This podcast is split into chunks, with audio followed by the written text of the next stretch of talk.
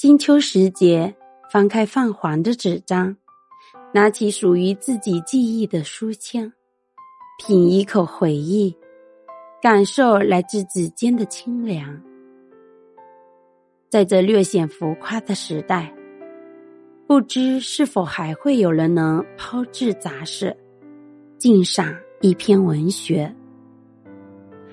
但来自指尖的力量是充满柔韧性的。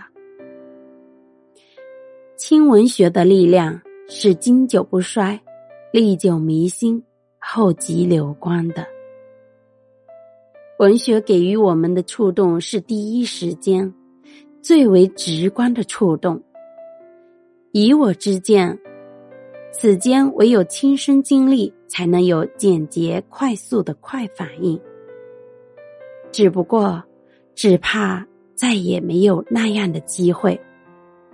翻开纸张的那种感觉，就像是寒冬街头打开自家温暖房门，就像飞奔下楼去拥抱等候许久的那个人。这样的感觉弥足珍贵。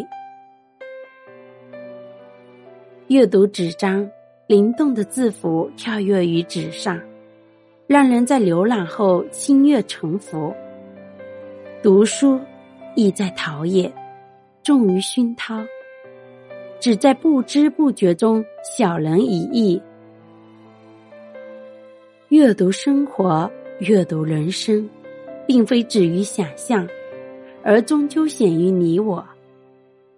一句我看过，是记忆；一句我读过，是回忆。满地金黄是一片落叶，藏一本书中。封存一段独享的回忆。说情深，深不过时间。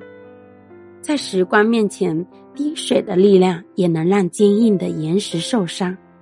再美的年华和故事，再深的情感，也终敌不过岁月的一路沧桑。收拾心情，重新出发，卸掉过往沉重的行囊。雨季终会过去，四季依然分明。将发霉的往事和心情一起放在阳光底下，让明媚的阳光洒进窗台，融进内心。将往事晾干，然后认真封存。若干年后，慢慢翻阅回味。